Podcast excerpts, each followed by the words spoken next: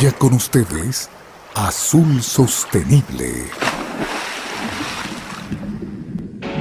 Un espacio de diálogo sobre la importancia del océano para Ecuador, relacionado a la conservación y el uso sostenible de sus recursos. Bienvenidos.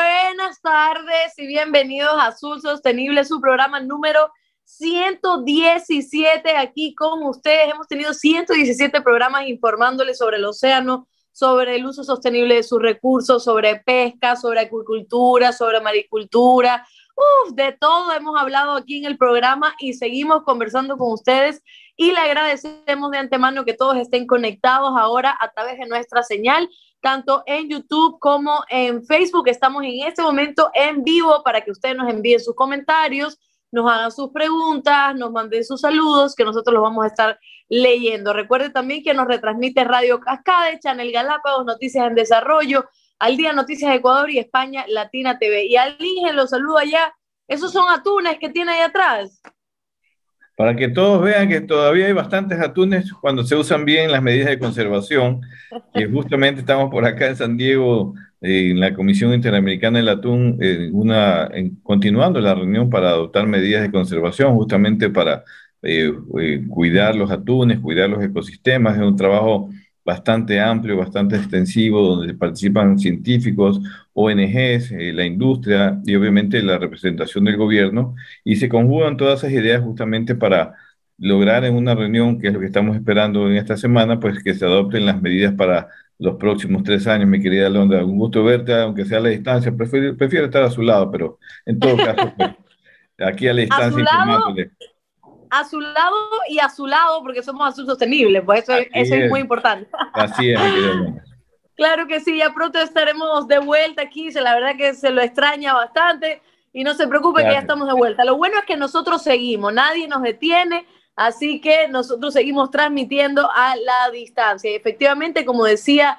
el ingeniero, hoy vamos a tener un programa donde vamos a hablar precisamente de la reunión de la Comisión del Atún este, que le estaba preguntando al, al, ingeniero que si esta es extraordinaria, la ordinaria, me dice que es la continuación de la ordinaria, recuerde que no pudieron llegar a un acuerdo la vez pasada, bueno, hoy nos vamos a enterar qué es que mismo, qué está pasando en la reunión de la Comisión del Atún para eh, esta toma de medidas de conservación tan importante para los, la sostenibilidad de este sector importantísimo para el país y el mundo. Recuerde que puede seguirnos en todas las redes sociales, en Facebook, en YouTube, ahora mismo en vivo y también en Instagram, que tienen que comentar a los reels que nosotros estamos poniendo, porque ahí va a poder ganarse también eh, muchos premios, sobre todo productos de Atún Manabí. Vaya a Instagram en Azul Sostenible y ahí nos puede ver. Entonces, sin más, vamos a presentar nuestro primer segmento, Noticias desde el Mar.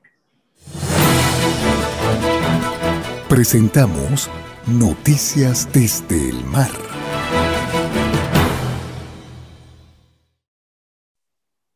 Seguimos con noticias desde el mar y vamos a la primera, el aumento de los bonos verdes, los préstamos vinculados a la sostenibilidad y otras opciones de financiación verde en el mercado de financiación sostenible probablemente continuará, según analistas de grandes instituciones financieras que hablaron en una sesión durante la conferencia Goal 2021 de Global Seafood Alliance.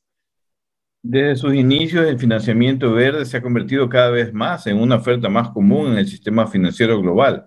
Desde el 2017 se han emitido más de 1.4 billones a través de bonos verdes y de otras formas de financiación sostenible, con bonos sociales, con bonos de sostenibilidad y bonos vinculados a la sostenibilidad y esa tendencia se aceleró significativamente entre 2020 y 2021.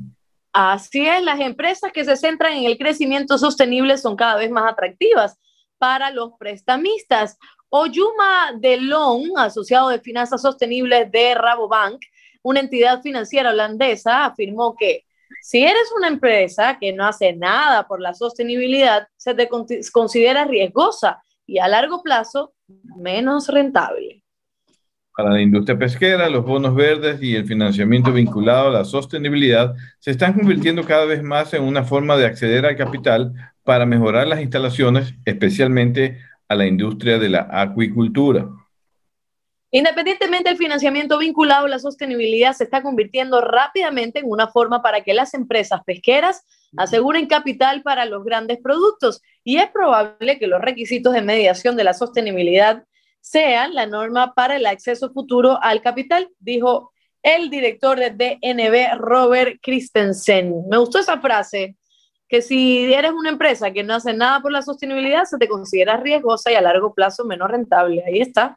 Lo veníamos, lo veníamos diciendo, lo veníamos diciendo eh, realmente hace tiempo que la sostenibilidad ya es parte del negocio, ya no solamente es tener, en el caso de la pesca, tener un buen producto final, un atún eh, con buen sabor, buena presencia, una marca reconocida, con valor agregado, pues bueno, hoy en día también ese producto tiene que ir con una garantía de que viene de una fuente sostenible, que, cumple con estándares científicos, con criterios de expertos externos eh, que son a través de este tipo de certificaciones como el MSC o el ASC en acuacultura, y que garantizan pues justamente al consumidor que puede comprar un producto que viene de algo que, de, de un sistema de producción responsable. Entonces, esto ya está pasando al lado, ha pasado ya, como vemos, en el 2020 y el 2021 con mayor agresividad a, los financiamientos, ya están condicionando algunos créditos posiblemente o premiando posiblemente aquellas industrias, no solamente de pesca y acuacultura, pues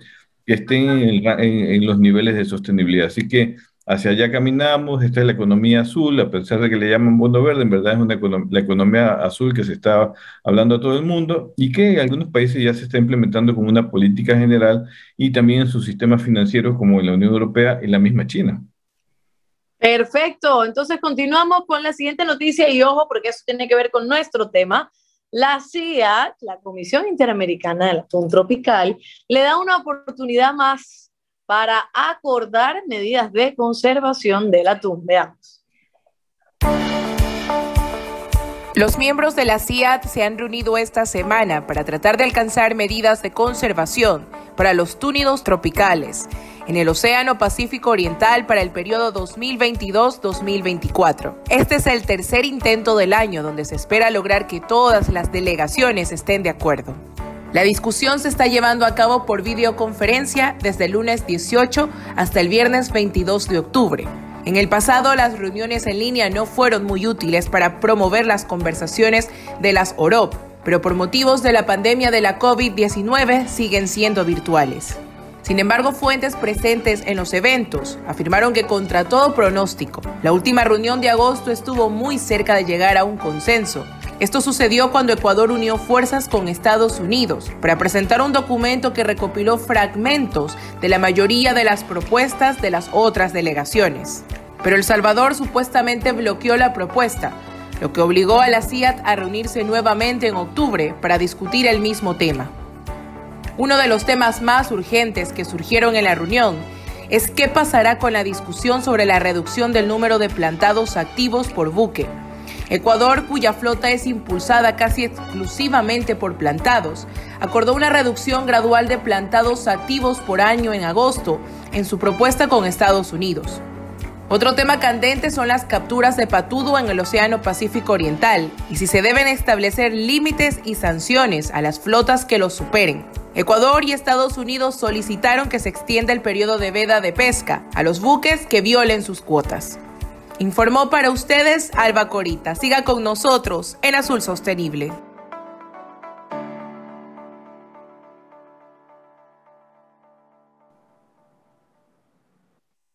Ahí la, la, albacorita informándonos, temas candentes que se, hablan en las CIA, ¿no? Temas candentes. La albacorita porque dice, tienen que cuidar, me dice la albacorita, todas las medidas de conservación de los atunes y las albacoras. Entonces estaba ahí entusiasmada leyendo esa noticia. Y efectivamente es lo que comentábamos al inicio, estamos justo en esta reunión. Creo que vamos muy bien, pero en todo caso vamos a escuchar a nuestro invitado que viene justamente de la industria que está también aquí en las reuniones de la comisión para ver cuál es su opinión o, su visión de los avances que se están logrando y que ojalá esta semana terminen bien. Perfecto, seguimos con la siguiente noticia. El sector pesquero ha intensificado su apuesta por la tecnología en su operativa y prueba de ello. Y en su operativa y prueba de ello es que tecnologías de Internet de las cosas, como las boyas inteligentes, han disparado su uso un 20% en los dos últimos años, según un informe de SatLink. Entre las ventajas de este tipo de dispositivos se encuentra que permite minimizar la captura de juveniles o especies protegidas. Estas boyas no son el único dispositivo cuyo uso está rápidamente extendiéndose, ya que los servicios de observación electrónica han ido ganando peso a un ritmo del 30% interanual. Así, se ha pasado de 2.896 días de actividad grabados en 8.000 días en el, eh, en 2020, muchos casos con presencia simultánea de observadores electrónicos y humanos, lo que permite mejorar la eficiencia de la actividad de control por parte de los gobiernos. SatLink continúa dando pasos para sofisticar sus sistemas tecnológicos y, entre otras cosas, trabaja en continuar educando su algoritmo de vigilancia electrónica, que ya identifica las especies marinas en un 90% de eficacia. Asimismo, la compañía también trabaja en un desarrollo digital para aunar en una pantalla toda la información para optimizar la actividad pesquera. En la pantalla aparecería en tiempo real la meteorología, la oceanografía y el movimiento de barcos.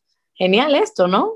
Sí, genial. Ya vamos a conversar también con todas estas empresas de tecnología para conversar de qué tan interesante es todos estos avances y cómo esto está ayudando a fortalecer justamente la responsabilidad de las flotas para tener monitores electrónicos, para, eh, para, hacer monitoreo y control, para poder eh, inclusive ser, ser, más selectivos a las horas de pescar, evitar quizás especies juveniles o especies vulnerables como eh, eh, tiburones, de tortugas, mantarrayas. Así que de la mano con la tecnología, con todos estos avances que nos ofrecen empresas eh, como Sagdin y otras más que están en, el mercado, pues los armadores atuneros justamente lo utilizan para ser más eficientes en estos temas que tienen, que tienen relación con la sostenibilidad. También los gobiernos, pues obviamente son parte de estos procesos de mejorar los, los, las observaciones a bordo, ya no solo con observadores humanos, sino con observadores electrónicos. Son cosas que se están viniendo eh, poco a poco, pero que calculo yo que en dos o tres años, por ejemplo, la flota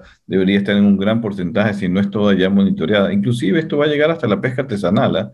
De hecho, ya en el Ecuador se está hablando de colocar monitoreo electrónico hasta en las, hasta hasta en las fibras artesanales. Los artesanales están ya probando estos, estos métodos, así que eso va a garantizar a futuro un mejor manejo de la, de la, pesquería, una mejor información eh, científica también para que los, eh, los expertos puedan tener mejores evaluaciones sobre lo que está pasando en las pesquerías en general, mi querida Alonso. Perfecto, usted continúe con Azul Sostenible porque estamos conectados en YouTube y en Facebook en este mismo momento en vivo. Ya nos están llegando los primeros saludos, pero se los vamos a leer y vamos a saludar enseguida luego de este corte.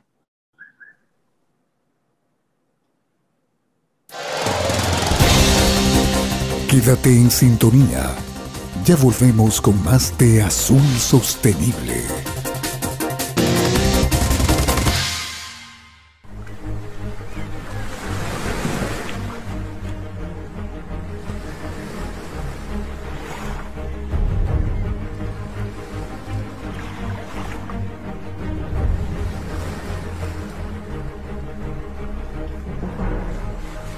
De las actividades primarias más antiguas del mundo desarrollada por el hombre a fin de satisfacer las necesidades alimenticias es la pesca.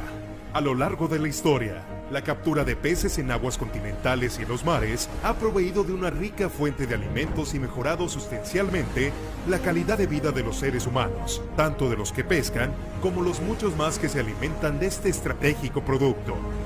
A través del tiempo, la actividad pesquera ha evolucionado y mejorado en las técnicas y reglas de captura de las diversas especies, como es el caso de la pesquería de atún que siempre ha estado presente.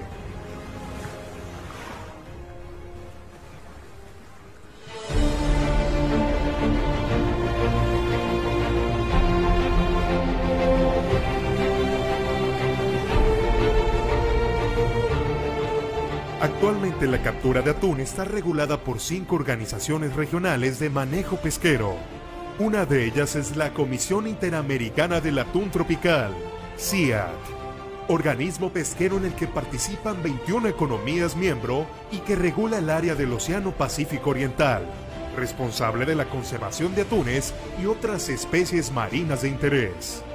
A la fecha, la Comisión ha adoptado medidas para el manejo de la pesquería de atún, tales como vedas, cuotas de captura, límites al crecimiento de la flota y regulación de uso de técnicas de pesca, a fin de no vulnerar la sustentabilidad del atún y salvaguardar especies no objetivo como las tortugas marinas, rayas, delfines y tiburones, mediante estrictas medidas de monitoreo, evaluación y protección medidas que se basan en uno de los más avanzados sistemas de evaluación científica a nivel mundial. La pesquería de túnidos es una de las de mayor valor económico y fuente significativa de alimento y proteína para la población mundial.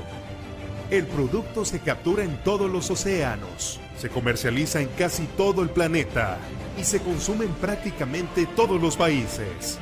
La producción mundial de túnidos ha ascendido de 0.6 millones de toneladas en 1950 a más de 7.7 millones de toneladas en la actualidad. Las capturas de las principales especies comerciales de atún en 2010 se llevaron a cabo en el Pacífico, con un 70.5% del total.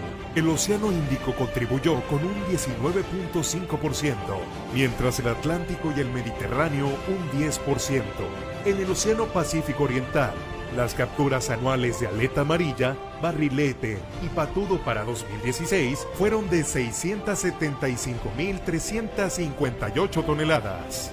El aprovechamiento sustentable de los túnidos permite la producción de alimentos de alta calidad nutritiva para la población y la generación de empleos tanto en su fase de captura como en la de procesamiento y comercialización. Si queremos mantener la salud y desarrollo de esta pesquería, no debe caber duda que debemos seguir avanzando en la sustentabilidad y selectividad de los métodos y artes de pesca.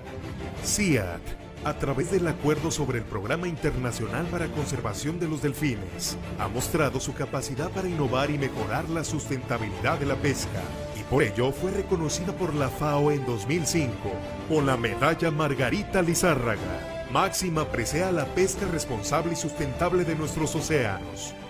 Este tipo de reconocimientos, como el continuar abordando los retos que impone el tener una pesquería sana, precisa de la colaboración de todos los que participan en ella. Desde la creación en 1949 de la CIAT, decenas de representantes, comisionados, sus industrias y sociedad civil se dan cita año tras año para revisar y seguir mejorando la pesquería de túnidos en la región. En este 2017, como país miembro y anfitrión, les damos la bienvenida a la 92 segunda reunión de la CIA, principal foro de manejo y ordenamiento de una de las pesquerías más productivas del Océano Pacífico Oriental. Bienvenidos.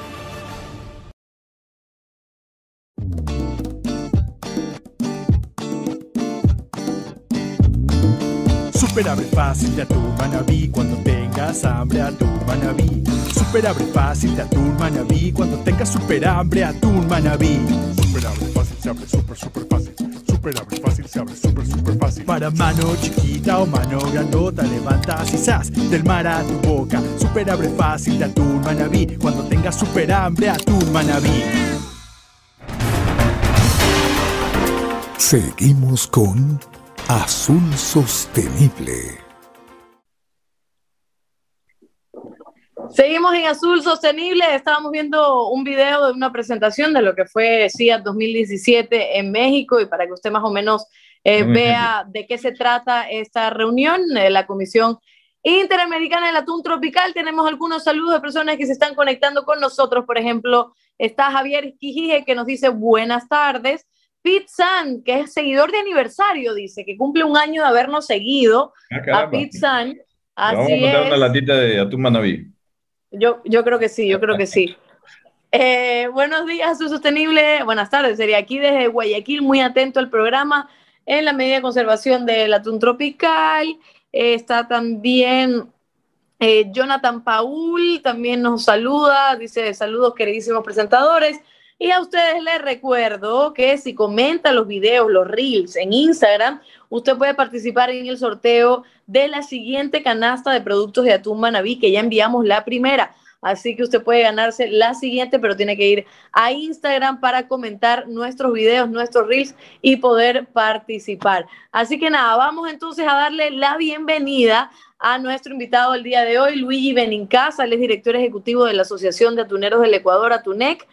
Y nada, Luigi, ¿cómo está? Bienvenido. Enciende el micrófono. Ahí fue. buenas tardes. ¿Cómo está, Bien, nada más y buenas tardes. ¿Cómo está? Así nomás, como si no hubiera confianza. Como... ¿Qué pasó? Está preocupado con la reunión, creo yo. Tenemos más, más cosas, cosas. ¿eh? ¿Cómo está? Qué bueno, qué bueno que haya aceptado la invitación. Usted, le pregunto, usted está ya directamente en la reunión, ¿no? Sí, sí, es, eh, es una cuestión híbrida la que estamos teniendo.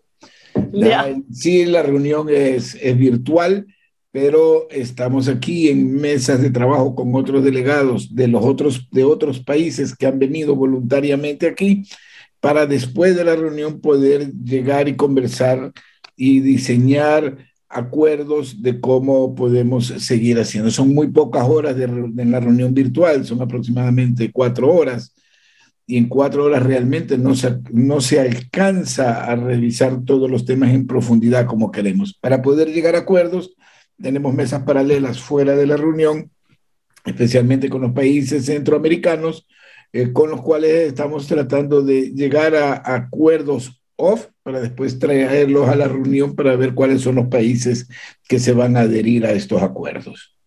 Perfecto, Luigi. Y para comenzar, para las personas que igual eh, nos están viendo o se unen, ¿qué es la reunión de la Comisión del Atún? Ustedes siempre hablan de medidas de conservación del atún, pero ¿qué medidas se refiere? ¿Qué es lo que se está discutiendo, por ejemplo, ahora en esta reunión, que es la continuación de la reunión ordinaria que veíamos en el reportaje, que no se pudo llegar a acuerdos? Pero ¿qué se busca? Primero, ¿qué es la reunión de la Comisión del Atún? Y sobre todo, ¿qué medidas son las que están buscando medidas de conservación? Primero debemos entender qué es la Comisión Interamericana del Atún Tropical. La Comisión Interamericana del Atún Tropical son 21 miembros en 21 países que se unieron y conformaron esta comisión para proteger los recursos pesqueros en una área determinada que se llama la área de la comisión, 50 norte, 50 sur eh, y 150 oeste. Más o menos esa es el área, ¿no? Puede estar equivocado si es 50 o 30, pero por ahí va. Todos estos países se reúnen y tienen un staff científico contratado porque todos los países ponen una cuota pagan anualmente una cuota según el presupuesto que presentan los empleados que se llaman la comisión. ¿Ya? Y ahí tenemos un staff científico, tenemos un director que es elegido por los 21 países. O sea, para contratar al director que tendremos en los próximos meses, también que hacer eso, todos los 21 países han conformado un proceso para poder contratar un nuevo director. El presidente de la comisión se lo eligen en las reuniones plenarias. Y aparte de las reuniones plenarias, tenemos grupos de trabajo. Entonces, es un entramado un poquito complejo para poderlo entender, pero todo está relacionado solo a las pesquerías las pesquerías, ajá, pesquerías, y ahí es donde se habla de las medidas de conservación de estas pesquerías, ¿verdad? Claro. Primero del atún. El atún es el principal objetivo, pero también todos los que estén en la cadena trófica del atún. Entonces, eh, tenemos los tiburones, medidas sobre tiburones, medidas sobre tortugas, medidas sobre plantados, etc. Las medidas que hemos estado tomando son para tres años. Entonces, cada tres años volvemos a tomar nuevas medidas. Sin embargo, dentro de esos tres años, si los científicos consideran que hay un empeoramiento de las condiciones del stock de atún, se pueden volver a tomar medidas más restrictivas para tratar de mantener el stock de atún. Mucha gente no comprende cómo funciona esto, pero le voy a, tratar de hacer un símil para que los, eh, los que están en Facebook, en YouTube, lo entiendan. Hagan ustedes la cuenta de que no estamos en el mar, somos vaqueros. ¿ya? Y usted tiene un hato ganadero. En el hato ganadero usted tiene vacas, tiene toros, tiene los toretes y las vaconcitas. Entonces usted decide que todos los años en este hato ganadero usted quiere tener mil animales permanentemente. Entonces usted tiene que ver cuál es la tasa de reproducción de esos animales y cuánto usted puede vender al año para poder ser sostenible económicamente ese negocio, sin que usted liquide su, su hato ganadero. Entonces, ese, ese símil es lo mismo con el pescado, sino que no lo vemos.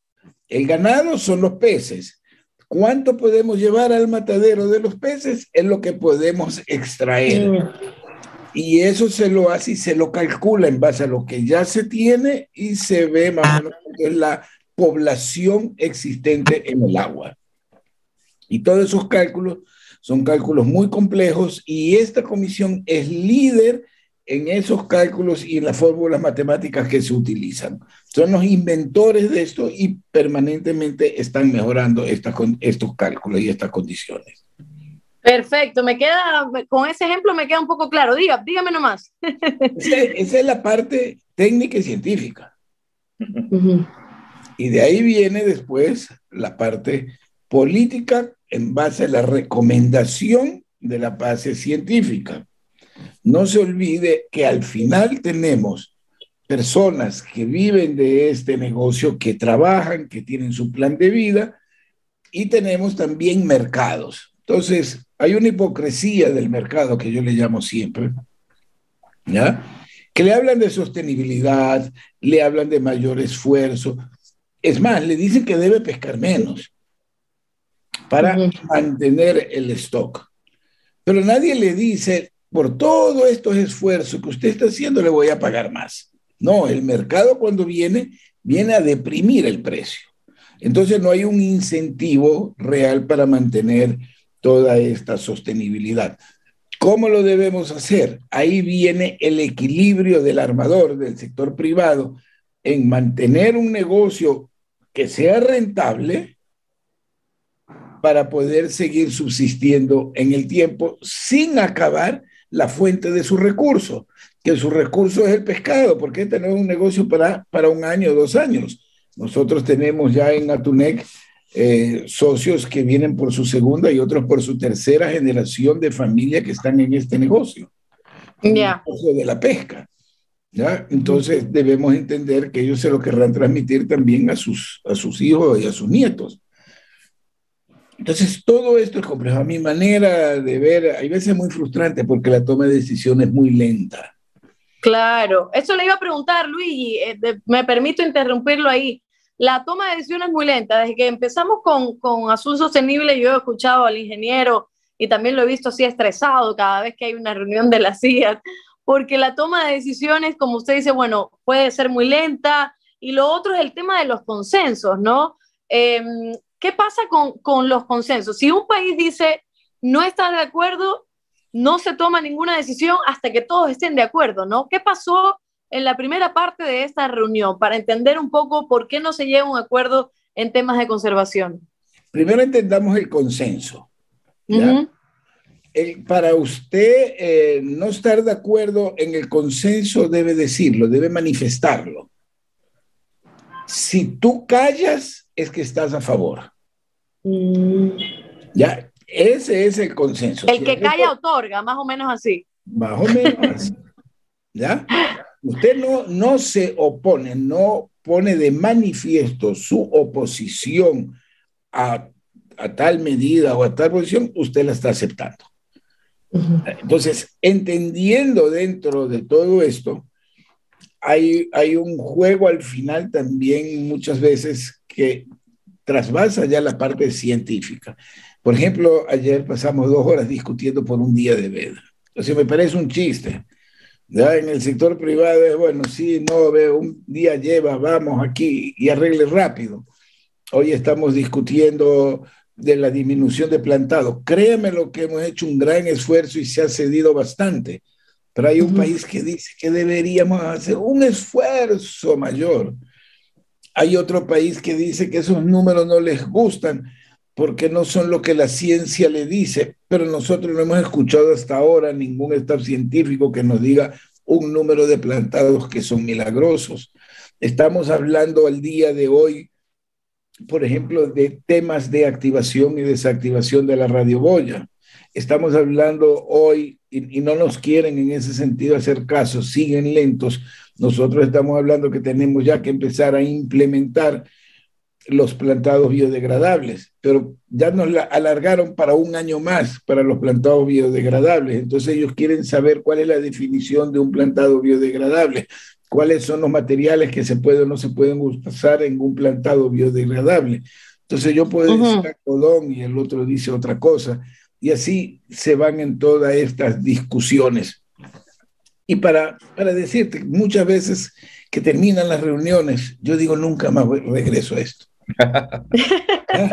Pero esto es como una droga. ¿Y cuándo es la próxima después de un par de meses? ¿Cuándo es la próxima? Claro, es una adicción, Luigi. Es que también cuando uno ama lo que hace es imposible salir de ahí. Luigi, voy a hacer una pequeña pausa para em, también después darle obviamente la palabra al ingeniero que también está en la comisión, en la reunión de la comisión de la TU para para ver qué pasa, porque él también se estresa y él también tiene otras preguntas que hacer. Así que Vamos a un corte y ya volvemos.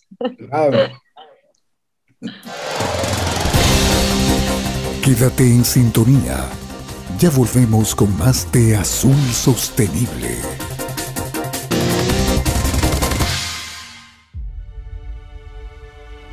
So Jenny is a 800 meter long floating barrier which we tow through the water. The barrier is three meters deep in the water. It's completely open at the bottom, which is important because it allows fish to escape. And it has flotation along the top, which helps it to keep its shape. And it's connected at each end to one of these vessels, the one that I'm standing on here and also the vessel that you can see behind me. Those vessels are moving ahead at a very slow speed. It's about one and a half knots, which is less than two miles an hour. As we move through the plastic and through the water, then you get a natural flow of water caused by that, that movement and the, the plastic is carried along those two barriers which we call wings uh, on each side and it's transported to a, to a central area and there's a, a collection area which we call the retention zone in, in, the middle of that U shape. So all of the plastic flows along, it flows into that retention zone and that enables us after a certain time, maybe once a week, to, to bring the two vessels together, hand one wing of Jenny to the other vessel so they're holding both and the other vessel can go around to the back of the system uh, and pick up the retention zone which has all the plastic inside. Then we take the plastic from the retention zone, empty it all out onto the deck. We separate it into different materials according to different recycling streams. We package it up and we take it back onto shore and then we can send it for recycling.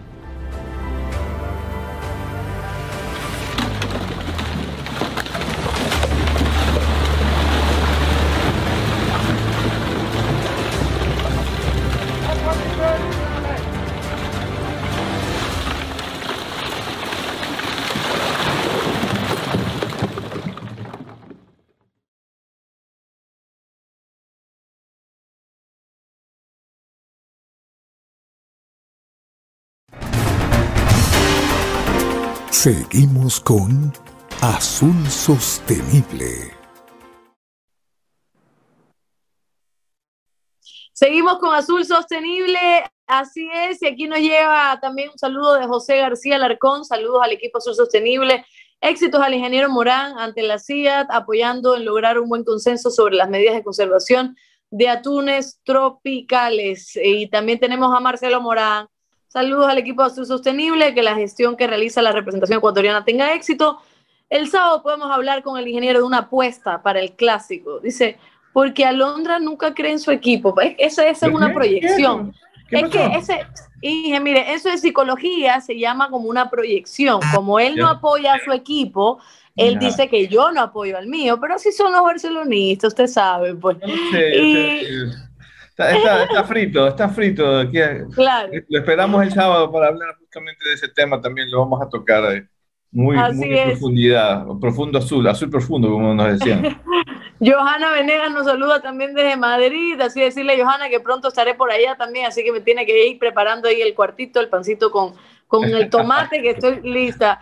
Este, y Livington Panta nos saluda desde Manta. Estamos aquí en Azul sostenible y usted eh, va a estar, nos puede seguir por todas las redes sociales, por YouTube y Facebook ahora mismo en vivo, porque estamos hablando con Luis Benincasa, director ejecutivo de la Asociación de Atuneros del Ecuador, sobre la reunión de la Comisión del Atún, expectativas sobre medidas de conservación. Adelante, ingeniero. Así es, mi querida Londra, estamos aquí con, con, Luis y toda la delegación de Ecuador, presidida siempre por el viceministro y la subsecretaria de Pesca, y obviamente la industria y los asesores técnicos que estamos aquí para apoyar directamente desde San Diego, California, que es donde se realiza la, la reunión. Pero eh, yo creo que este es un tema que a veces los ecuatorianos conocen un poco, y eso Luis y yo lo hemos compartido con otras, otras personas en la industria, que a veces los ecuatorianos y las ecuatorianas poco saben todo el trabajo que hay que hacer detrás de todo esto para que les llegue un atún a su, a su casa. Eh, capturar y proveer un alimento, pero también para cuidarlo a largo plazo. Siempre hemos dicho que los primeros en estar preocupados en cuidar que las poblaciones de atunes, en este caso, o de cualquier pesquería, estén, se mantengan a largo plazo son los pescadores. Obviamente se necesita asistencia técnica, equipo científico, y esto es todo lo que se ha construido durante muchos años en, el caso del atún con la Comisión Interamericana del Atún, porque ya es un esfuerzo de, de 21 países que son miembros de esta, de esta comisión, ¿no? con todo su, su personal, y también aquí, hay que decirlo, eh, también juegan los intereses, ¿no? los intereses eh, sociales, los intereses económicos, es parte del paquete, como decía Luis, eh, político, en la decisión política ya, aparte de los científicos, entran e ingresan otros, otros ingredientes, la conservación también, porque las ONGs participan activamente también en las reuniones, pueden eh, hacer sus pronunciamientos, pueden hacer sugerencias, acercarse a las delegaciones, y en este sentido, pues Luigi, lo que quería era eh, preguntarte justamente en estos mecanismos que, que la industria del atún de alguna manera también, eh, no de alguna manera, sino que frontalmente está participando. ¿Cómo ha visto la participación de las ONGs? Porque siempre se ha criticado al sector pesquero eh, de que no le gusta la conservación, que evita medidas de conservación, que no quieren áreas marinas protegidas, que no, no solo quieren pescar y depredar el mar. Eh, desde tu punto de vista, como parte del sector industrial, ¿cómo ves esta relación con las ONGs que, que se sientan a conversar y aquellas ONGs que son muy radicales? Justamente para adoptar medidas de conservación? Me hace una pregunta difícil, Guillermo. ¿Ya? Me enseñó a Londres. Realmente, ¿cuál es la visión de la ONG? Es como decir cuál es la visión de Barcelona y Emelec, ¿no? Hay unos buenos y hay unos malos. Por ejemplo, si ustedes me hablan ahora, yo creo que los delfines se comieron cuatro canarios por ahí o cinco en el camino mientras yo venía para acá, ¿no? Claro, así es. Entonces, vamos a hablar de los delfines, que es una población que ojalá mejore un poquito más. Usted, está hablando del delfín de Manta, que se comió cuatro canarios. Hace usted, lo, usted lo dice, no yo. Ah, ya, nomás Para que escuche mi hermano Marcelo ahí. Bueno, regresando a esto, es verdad, hay ONG proactivas, hay ONG destructivas, hay ONG demasiado radicales, ¿ya? Y también en la industria podríamos decir que tenemos gente eh, y armadores que van un poco de todos lados. Primero debemos entender que hay un factor. Este es un negocio y debe haber una rentabilidad económica para que sea sustentable en el tiempo. Para que sea sustentable en el tiempo, tienes que tener un stock permanente de atún a disponibilidad para poder capturarlo. Eso deben entender las ONG, porque hay ONG que dicen, bueno, pues cerremos y que no haya pesca. Está bien, no hay pesca, no va a haber pescado, y que el pescado crezca, nace, se reproduce y muere en el mar sin ningún beneficio para la humanidad. ¿Eso es lo que se quiere? O hay ONG que pueden trabajar con nosotros y decir, mire, sus prácticas en este sentido pueden mejorar de esta forma. Podemos hacer, se han hecho grandes inversiones en la propaganda anterior que ustedes hablaron de Sadlink. Usted sabe toda la electrónica que al día de hoy se está utilizando ya en los barcos y seguiremos mejorando aún más con drones, con un sinnúmero de, de elementos adicionales, eh, radares, sonares, sonares laterales, etcétera pero todo eso tiene que conjugar ¿ya? Y, por ejemplo, tenemos los problemas de Galápagos con el aumento de la reserva, cuando la actual reserva, yo estoy esperando que alguien me dé un informe de los últimos 20 años de cuál ha sido el beneficio de la reserva, si se lo ha podido cuantificar. Y especialmente quisiera saber, ya que tanto hablan de los atunes, cuál es el informe que alguien puede decir cuál ha sido el beneficio para los atunes, que es una especie de, migra, de que migra y pasa a través de la reserva.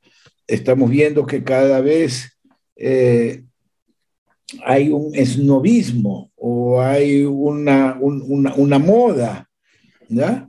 Pero yo digo, ¿dónde, ¿qué queremos realmente? Primero fijémonos realmente como país, cuál es nuestro objetivo. Si mañana me dicen, señores, no queremos más pesca en el Ecuador, todo el Ecuador va a ser una zona de reserva, bien, pues denme cinco años, diez años para que las empresas migren y vayan a otro lado. Pero díganle al pueblo ecuatoriano, ¿qué quiere ser el país? De cómo va a vivir el país aplicando toda la parte ambiental. Entonces tampoco vamos a producir petróleo. ¿Y de dónde vamos a quitar esos recursos para el petróleo?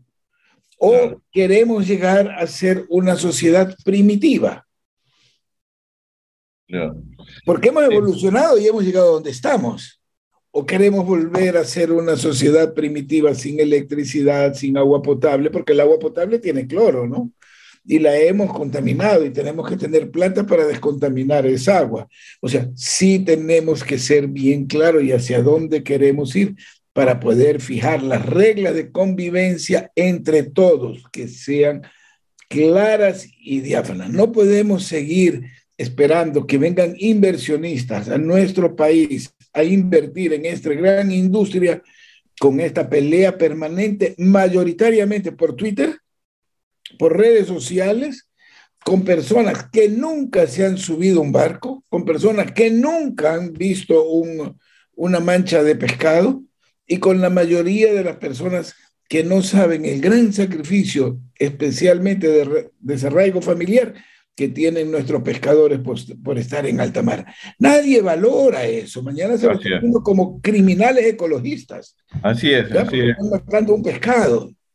Y todo el sacrificio, no solo de esa persona, sino también de su familia, que no tienen ese padre, de esos hijos que se crían con un padre ausente. Nadie sabe que esa lata de atún que uno lo compra con un dólar y pico, dos dólares en el supermercado, cuánto sacrificio hay de ahí atrás para poder colocar esa lata en una percha. Nadie valora eso y cada vez lo están valorando menos. No, y vemos los mercados internacionales cómo están permanentemente impulsando y apretando para que el producto sea cada vez más bajo. Pero los controles, tanto para el Estado ecuatoriano como para el sector privado, cada vez son mayores y los estándares que tenemos que cumplir cada vez son mayores. Pero no están, no hay la contraparte que te diga, oiga, están haciendo bien las cosas eh, sigamos por este camino porque van a tener un mayor éxito económico. No hay eso. No, de acuerdo contigo, Luis. eso es justamente, y de eso, de eso también es el objetivo del, del, programa, ¿no? Siempre tratar de hablar qué es lo que hay detrás de las cadenas de producción o de uso de los recursos marinos, eh, que a veces se desconoce tanto, ¿no? la gente piensa que se come un atún o, se come un camarón, en el caso de la acuacultura, que también es una cadena que tiene un gran esfuerzo, una gran inversión allí también o también otros usos que se dan en los recursos marinos o los futuros usos de los recursos marinos, qué es lo que requieren. Y esa es la idea de, de, informar y como tú dices bien, en el caso de la pesca, todo lo que pasa a un capitán o los tripulantes, eh, los efectos en su familia, que, de salud, de, efectos sociales, que a veces se desconocen y que es importante que la gente valore eso, porque a veces hablamos en números nada más, el sector atunero representa 1.600, 1.800 millones de dólares, eh, y eso es bueno, pero atrás de esa producción, de ese gran esfuerzo, eso, eso, ese ingreso económico que se le genera al país, pues también hay un gran esfuerzo humano, eh, también desde el punto de vista profesional, desde el punto de vista tecnológico, desde el punto de vista de la ciencia, que nos lleva mucho tiempo a todos quienes participamos en esta cadena para lograr que cuidar el recurso eh, y, y, no descuidarlo, no, no, no nos quejamos si es que alguna ONG hace recomendaciones y las hace para solucionar, y es una buena solución, como tú sabes, lo hemos, eh, eh, lo, aprovechamos, eh, pero a veces también hay ONGs que, que piensan diferente o son muy radicales, y como tú dices, a veces están en otras ciudades, inclusive ni siquiera cerca de la costa, y desde allá opinan científicamente. Así que eso es lo que a veces nos inquieta, molesta, y que, y que pensamos que deberían acercarse a los pescadores, a la industria, para más bien trabajar en soluciones sobre un tema muy importante que es el alimento y en este caso el atún, que es uno de los alimentos más importantes del mundo.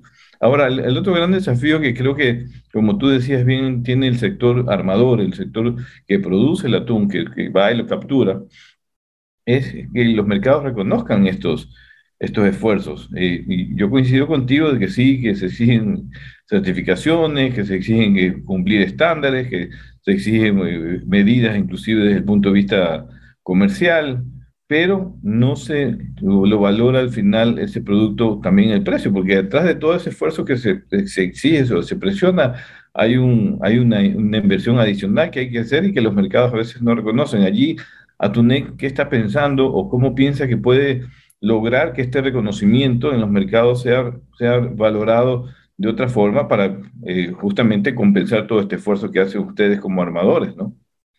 Mira, como, como ustedes saben, nosotros en Atunec estamos trabajando poniendo la casa en orden primero, porque para poder ir a reclamar afuera y pedir un trato justo, equitativo y mejor, primero tenemos que tener la casa en orden. ¿Qué hablo yo de tener la casa en orden?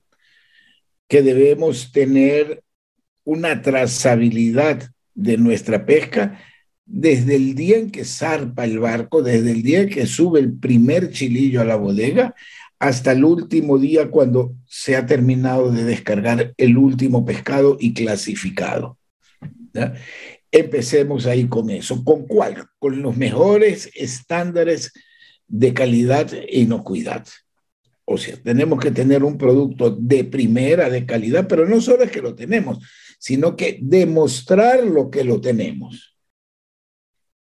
Entonces, estamos empezando, impulsando y asesorando con el nuevo sistema integrado de acuacultura y pesca, que iniciemos desde un principio como primer renglón, como primera flota, con la bitácora electrónica, la flota atunera.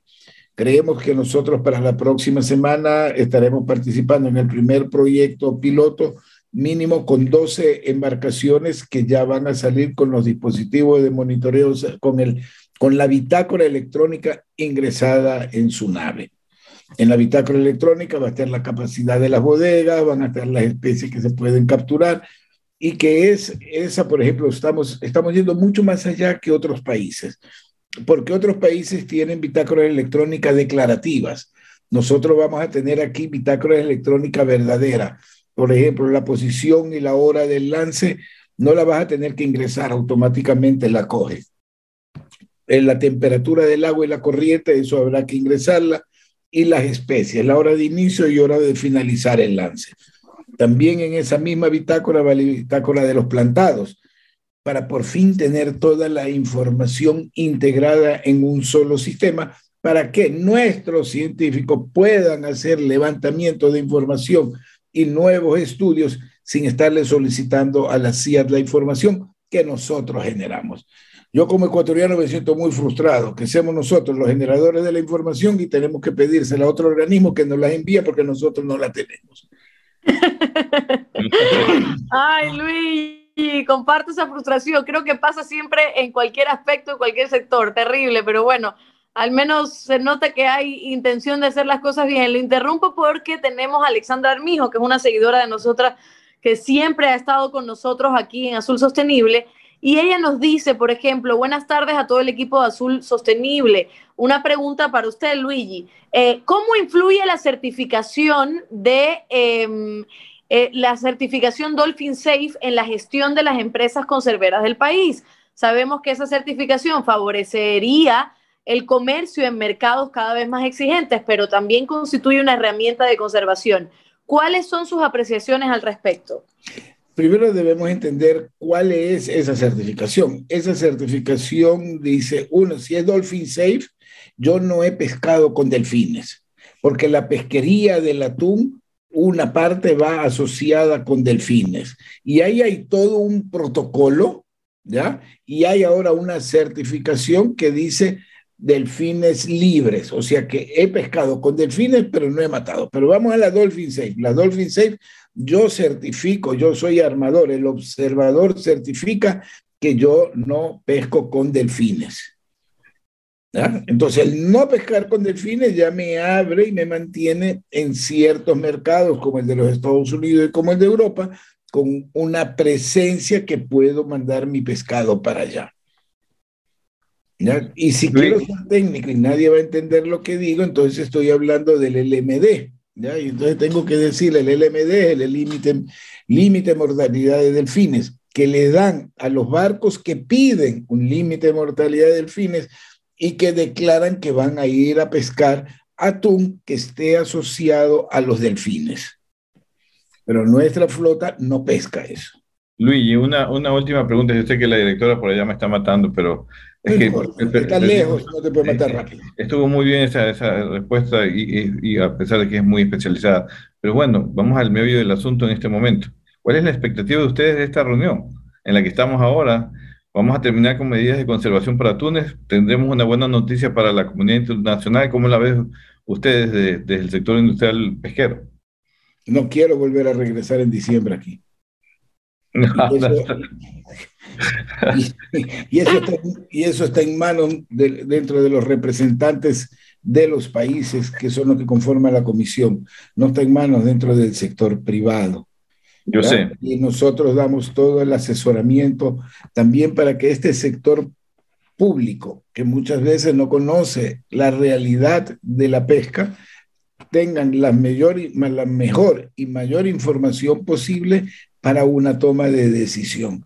Nosotros al menos hemos venido aquí con toda la intención y con toda la habilidad de que esto se cierre.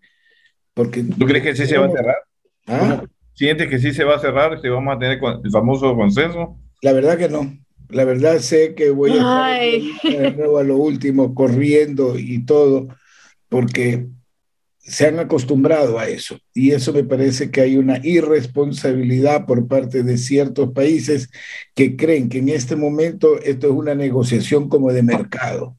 Porque ¿qué me va a decir un día más o un día menos ¿Qué me hablan de, de, la 5 norte o la, o la 10 norte y la 15 sur o la 20 sur para la desactivación de los plantados? Y cuando yo veo eso, no veo una motivación como para poder decir, vamos a sacrificar ciertas posiciones radicales por tener algo. Perfecto. Luis, ay, lo veo ahí todo estresado y todo desanimado, pero espero que, espero, espero que se llegue a ese consenso. me encanta esto al final. Esta adrenalina. Yo y si, y si no se llega a un consenso, yo le digo que en diciembre vamos a estar haciendo ese programa preguntándole a usted también que va a estar allá hablando. Eso se lo vamos, a ver, vamos a ver. Esperemos que no sea así. Esperemos que nos sorprendan esta vez y lleguemos a un acuerdo. Claro que sí, lo esperamos. Gracias, Luis Benítez, director ejecutivo de la Asociación de del Ecuador. Nos vemos, Luis. Hasta pronto, gracias. Ay, ese fue Luis Benincasa, que también está, está estresado, sí, son estas reuniones, ya yo me lo imaginaba, porque eso fue lo primero que me contaron. Es porque los intereses son, son muy fuertes, Alondra, o sea, estamos hablando de una industria que, genera más de mil millones de dólares, los mexicanos también el mismo valor, los europeos, los, los, los, asiáticos que también están pescando por esta zona, los centroamericanos. Entonces es una industria muy grande con muchos intereses, así que no es fácil. Y una preguntita que se, que se me quedó aquí, que nos comenta Dayana Venegas, y usted que está en la reunión también nos puede decir, que ya, lo mencionó Luigi, pero como para reafirmarlo, ¿no? ¿Qué está proponiendo Ecuador en la reunión de la CIAT y qué implicaciones tendría para empresas ecuatorianas que no se adopten estas nuevas medidas de, de conservación? Ecuador ha, traído algunas propuestas, cinco propuestas diferentes para diferentes temas, pero sobre todo en el caso de medidas de conservación para atunes tropicales, planteó una base muy importante de poner límites para la pesca de atún patudo, que es una especie que está cerca del máximo rendimiento sostenible, de acuerdo a los científicos. Eh, esa estrategia fue acogida en la reunión que comenzó eh, en agosto de este año. Estamos junto con Estados Unidos promoviendo un acuerdo, los otros países se han unido. En esta reunión hemos logrado avanzar bastante con Centroamérica en los acuerdos que, que, tenemos en este momento, que antes no estábamos quizás eh, de acuerdo en algunos temas, pero creo que sí se ha avanzado de forma importante. Hay uno o dos aspectos, como señala Luigi, que todavía faltan. Esperemos pues que esos uno o dos asuntos los resolvamos de aquí al viernes. Eh, pero en todo caso, lo que, lo que esperamos es que eh, se logre el acuerdo, que eso mejore el clima de negocios para la industria, que, que los, las ONGs y la, la, comunidad internacional esté tranquila de que la Comisión del Atún está asumiendo su responsabilidad para poder tener medidas de conservación. Y Ecuador, pues sí, ha sido un actor muy importante, reconocido por todos los, los, los demás comisionados, al traer una propuesta de base que poco a poco ha venido eh, trayendo eh, apoyos de Estados Unidos, Unión Europea, de países asiáticos y hoy en día también de Centroamérica. Así que esos dos aspectos pequeños, con un buen liderazgo del presidente de la Comisión de Atún, que es Alfonso Miranda, quien ha estado también en nuestro programa, pues eh, estoy, yo, yo estoy más optimista que mi amigo Luigi, por eso me ve con menos arrugas aquí en la frente, pero creo que sí podemos lograr algo en estos días. Así que eso esperamos. Perfecto, Inge, perfecto. Y qué bueno, ojalá, ojalá se pueda, y claro que sí. Ahí está tremendo equipo por parte de Ecuador también en, esta reunión. Así que vamos ahora entonces directamente, ah. si no me dicen lo contrario, a las encuestas en Twitter. Vamos. Vamos a ver, la primera pregunta es la siguiente. Ahí está Isaac haciendo de las suyas. Sí, ha estado eh, bien, pero terrible. Sí, terrible, terrible. Espérese, déjeme buscarla aquí porque está tan chiquito que no veo. ¿Cuántas, ya. ¿Cuántas propuestas sobre medidas de conservación presentó Ecuador en eh, Nano, no, puedo decirlo, en la reunión de la Comisión Interamericana del Atún Tropical número 98? que no me acuerdo el número. Nada. Bueno, ya después. ¿Cuántas? Cero propuestas, dos propuestas, cinco propuestas. ¿Esta qué número es, Inge? Es la, número 98, la reunión número 98. Ah, entonces, eh, dos propuestas. No. Cinco. Dos. Cinco. Cinco, Es que me confundí porque al final usted dijo estas dos son dos pequeños detalles y dije, ah, pensé que dos pequeños detalles. sí, cinco, porque son, también se tocan otros aspectos como tiburones, transbordos, observadores. Y Ecuador, pues también eh, tiene una estructura hoy día mucho más dinámica dentro de la Comisión de Atún, así que tiene cinco propuestas adentro. Nanogésima octava. Nanogésima octava, sí. Ay, Alondri. Vamos a, la, vamos a la siguiente pregunta. A ver, dice, siguiente pregunta, Isaac. Ay, ahí está. ¿En qué año Ecuador ratificó la Convención de Antigua de la Comisión Interamericana del Atún Tropical? 2019, 2020, 2021. Y no tengo la menor idea. Voy a decir 2019. Y bueno, e, es importante que conozcan que la Convención de Antigua, yo te entiendo, mi querida Londra, no es fácil entender la pregunta. La Convención de Antigua eh, son los estatutos de la Comisión del Atún, para entender lo que es una empresa. Son los estatutos.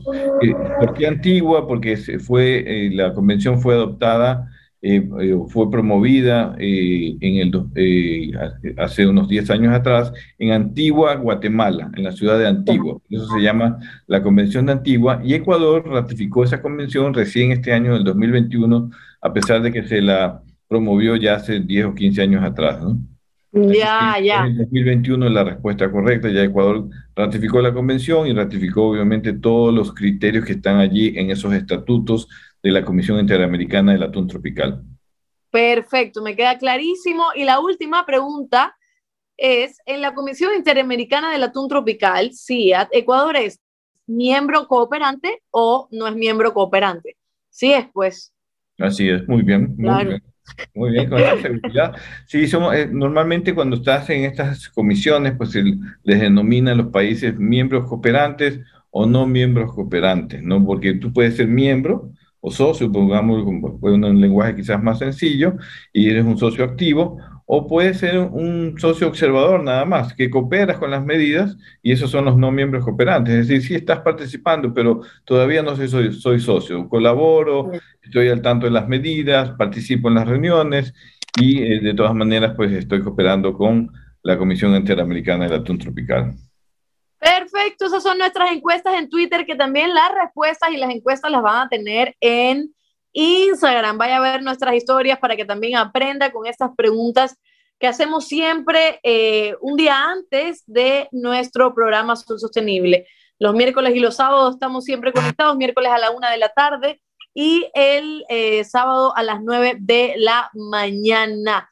Entonces, ya lo saben, vayan a Instagram, comente em, en los reels y en los últimos videos que hemos puesto para que usted también se pueda ganar productos de atún Manaví. Así que ya lo sabe para que no se pierda. Ingeniero, toda la suerte del mundo, éxito, no se estrese porque después se le caen los pelos de la barba después, imagínese. Sí, porque ya el resto se lo llevó el resto de la comisión, entonces ya solo los pelos de la barba. Nos vemos el sábado a 9 de la mañana a ver si les tenemos las noticias justamente de esta reunión. También vamos a tener noticias de lo que está pasando, hay movilizaciones en el sector pesquero artesanal, eh, que se ha dado el día de hoy. Allí estuvo Azul Sostenible, pues vamos a presentarles un resumen y esperamos tener un actor del sector pesquero artesanal el, día sábado para que nos informe por qué tantas movilizaciones en estos días relacionados a la pesca artesanal, cuál es la inquietud y qué es lo que requieren de las políticas del gobierno. Perfecto, eso es el sábado a las 9 de la mañana. No se olvide sintonizar Azul Sostenible en YouTube y en Facebook, que vamos a estar en vivo recibiendo sus comentarios y seguirnos en todas las redes sociales para que usted se entere quiénes son los invitados, cuáles son los temas y todos los productos que también se puede ganar y toda la información que tenemos para ustedes. Y nos vemos, nos vemos el sábado. Hay que venir vestidos de azul porque el domingo es el clásico. Ah, para darle toda la fuerza al problema. Aquí también en San Diego venden camisa MLE para que ustedes vean que es internacional. Y vamos a tener una camisa MLE en ah. inglés. Ya salga usted del océano. Entonces parece que saca su cabeza del océano ahí, que lo tiene ahí atrás. Así que ya, como sirenita. Muy bien.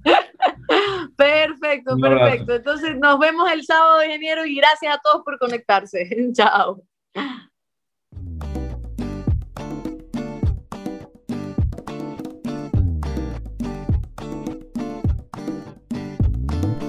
Super abre fácil de atún manabí cuando tengas hambre atún manabí. Super abre fácil de atún manabí cuando tengas super hambre atún manabí. Super abre fácil se abre super super fácil. Super abre fácil se abre super super fácil. Super abre fácil se abre super super fácil. Super abre fácil se abre super super fácil. Para mano chiquita o mano grandota levantas y sas del mar a tu boca. Super abre fácil de atún manabí cuando tengas super hambre atún manabí.